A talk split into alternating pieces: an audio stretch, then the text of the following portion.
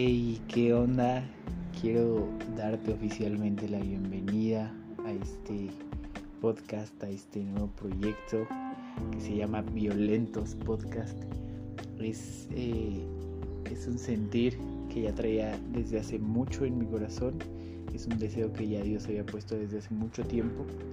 Y bueno, pues justo hoy en este primer episodio te voy a platicar un poquito de, de cómo surge todo esto y de por qué surge y, y como la inspiración para hacer todo esto aunque pues a lo mejor no somos muchas veces los más experimentados en algo o los más valientes o los más fuertes o los más grandes, pues todo comienza eh, dando el primer paso. No vas a llegar a la meta solo viendo la meta, sino que tienes que empezar a avanzar hacia esa meta. Y justo eh, en el capítulo de hoy, en el episodio de hoy, quiero hablarte de cristianos violentos. Eh, porque muchas veces nos quedamos estacionados en lo que planeamos, en lo que pensamos, pero nos hace falta actuar. Muchas veces como cristianos decimos, sí, tengo un Dios muy grande, tengo un Dios súper poderoso, pero realmente nuestra actitud no refleja la confianza del el Hijo de un Dios súper poderoso. Entonces, justo de eso quiero que, que platiquemos el día de hoy. Y, para comenzar quiero llevarte eh, a, la Biblia, a Marcos 2, en sus versículos del 1 al 12. Pues te voy a poner un poquito en contexto para no leerlo todo y te voy a leer un par de, versículos que sí me parecen como muy importantes. Pero, pero para comenzar, eh, te voy a platicar como el entorno de lo que se está viviendo en esta narración de la Biblia. Tenemos a Jesús que estaba pues predicando y estaba predicando precisamente en una casa. Pero pues ya su fama se había expandido un poquito, entonces eh, la casa estaba a reventar, a reventar. Y en, este, en este pasaje lo que quiero resaltar es a un grupo de amigos. Aquí el, protagonista, eh, te vas a dar cuenta que el protagonista no es ni el paralítico que queda sanado. El protagonista es en parte Jesús y también los protagonistas son el grupo de amigos y su actitud, porque es lo que quiero que resaltemos en este, en este capítulo. Porque eh, Jesús estaba en Capernaum, te decía, estaba predicando en una casa, pero la casa estaba a reventar. Y entonces habían, eh, había un grupo de amigos que, eh, pues al escuchar que Jesús estaba ahí, pues dijeron, oye, eh, es nuestro momento. ¿Por qué? Porque este grupo de amigos eran cinco personas. De estas cinco personas, uno de ellos era paralítico. Entonces sus cuatro amigos lo traen a la casa donde estaba Jesús y se dan cuenta de que no había manera de, de acercarse, no había forma, o parecía que no había forma de acercarse. Parecía que no había manera de, ir con Jesús, de llegar a Él, de decirle, oye, mira, nuestro amigo está paralítico, sabemos que tú lo puedes sanar. Y eso estaba en su corazón. En su corazón ellos sabían que solamente Jesús tenía el poder para sanar a su mejor amigo. En su corazón había fe. Pero justo hace unos días un pastor nos decía, para ir a otro nivel tenemos que darnos cuenta de que no estamos conformes con lo que tenemos confiando y esperando que Dios tiene algo mejor y más grande para nosotros. Entonces, este grupo de amigos sabían que había fe en su corazón. O sea, ellos estaban seguros de que Jesús podía sanar a su amigo. Lo tenían en su corazón, estaban convencidos, en su mente ellos sabían que Él lo podía hacer y al llegar ahí se dan cuenta de que no hay manera de acercarse. O aparentemente no había manera de acercarse. Entonces, eh, los dos versículos que quiero que, que resaltemos son el 4 y el 5. Y el 4 dice, y como no podían acercarse a él a causa de la multitud, descubrieron el techo de donde estaba y haciendo una abertura, bajaron el lecho en que yacía el paralítico. Al ver Jesús la fe de ellos, dijo al paralítico, Hijo, tus pecados te son perdonados. Y más adelante, bueno, ahí hay también varios fariseos y escribas que pues a la hora de que Jesús le decía esto al paralítico, era como, ¿qué poder tiene este o quién se cree este para perdonarle los pecados a alguien? Pero obviamente Jesús pues ya lo tenía todo como en una línea del tiempo perfecto y sabía lo que ellos estaban pensando y más adelante les dice, ¿qué, es más fácil decir al paralítico? ¿Tus pecados te son perdonados? O decirle, levántate, toma tu lecho y anda. Y entonces Jesús le dice aquí al paralítico, a ti te digo, levántate y anda. Y, y, y el paralítico toma su lecho y se va y, y se va y da gracias a Dios y salió delante de todos y todos los que estaban ahí, pues como eran del mismo pueblo, o sea, todos sabían que él era un paralítico, o sea, sabían que no era como eh, nada montado ni nada.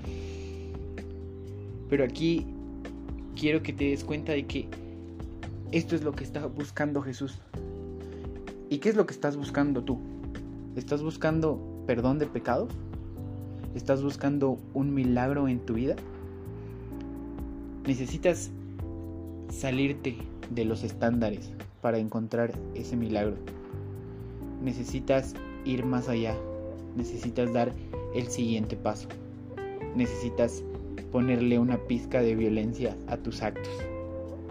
Y no lo malinterpretes, pero date cuenta que la gente normal entra por las puertas y la gente violenta le hace hoyos a los techos.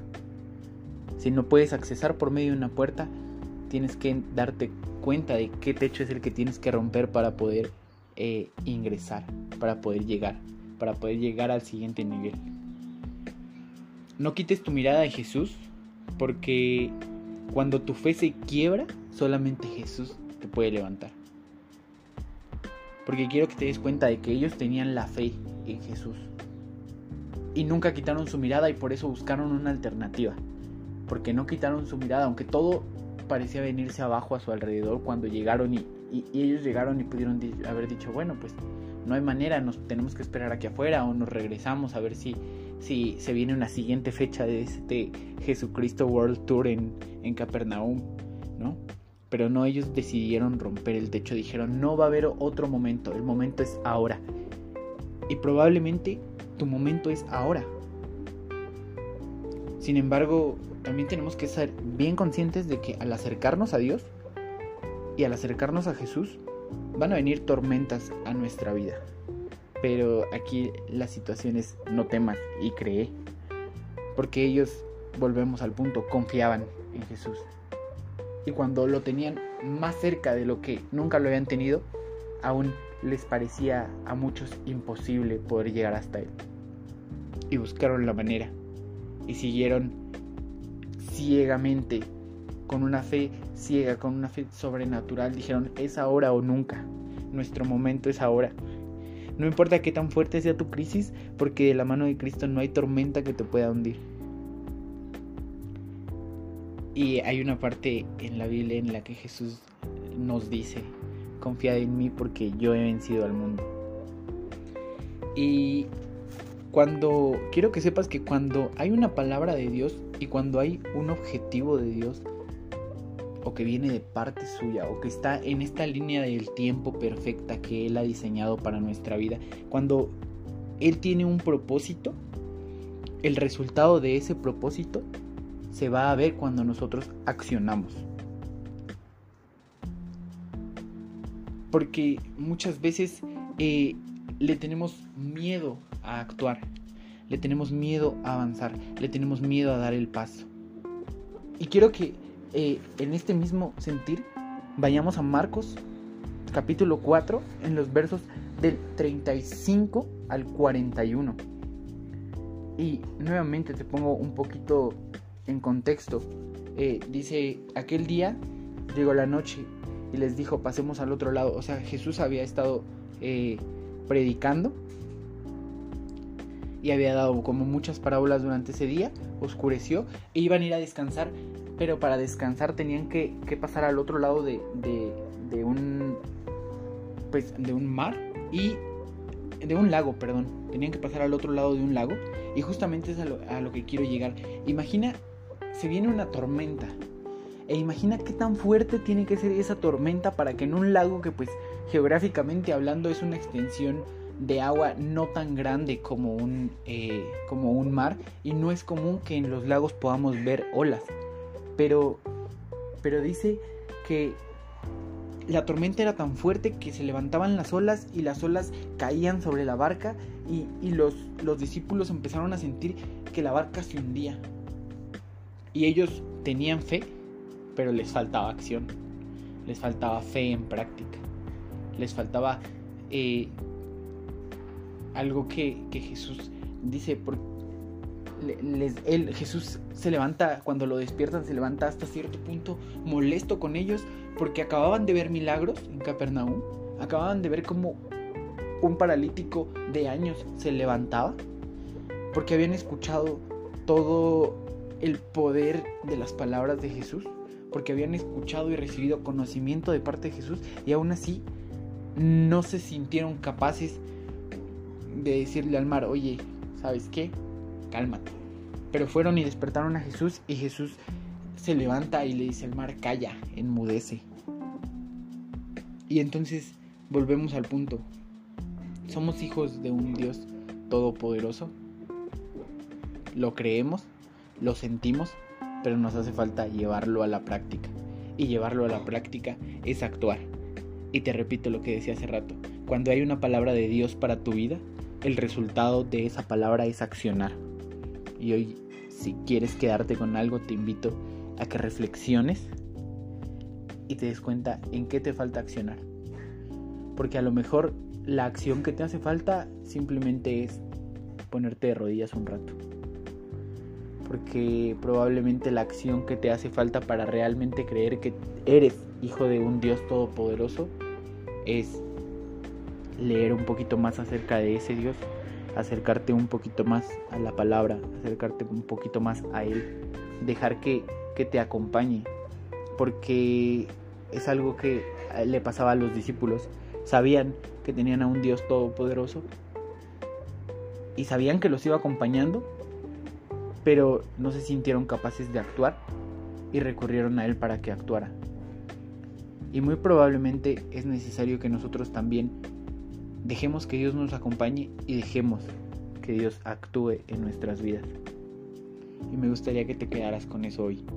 Deja que te acompañe, pero también déjalo que actúe. Deja que te acompañe, pero sé valiente para dar el siguiente paso. Deja que te acompañe, pero si es necesario, hazle un hoyo al techo de esa dificultad que no has podido atravesar. Deja que te acompañe, pero no te quedes mirando la meta. Deja que te acompañe, pero da el paso.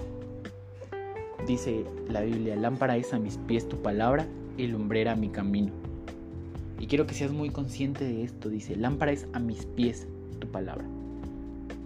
Lámpara es a mis pies en este momento. En el paso que voy a dar ahora. No en el paso que voy a dar cuando llegue a el final de la meta. No me va a ir, no, no dice que te está alumbrando el final de tu camino.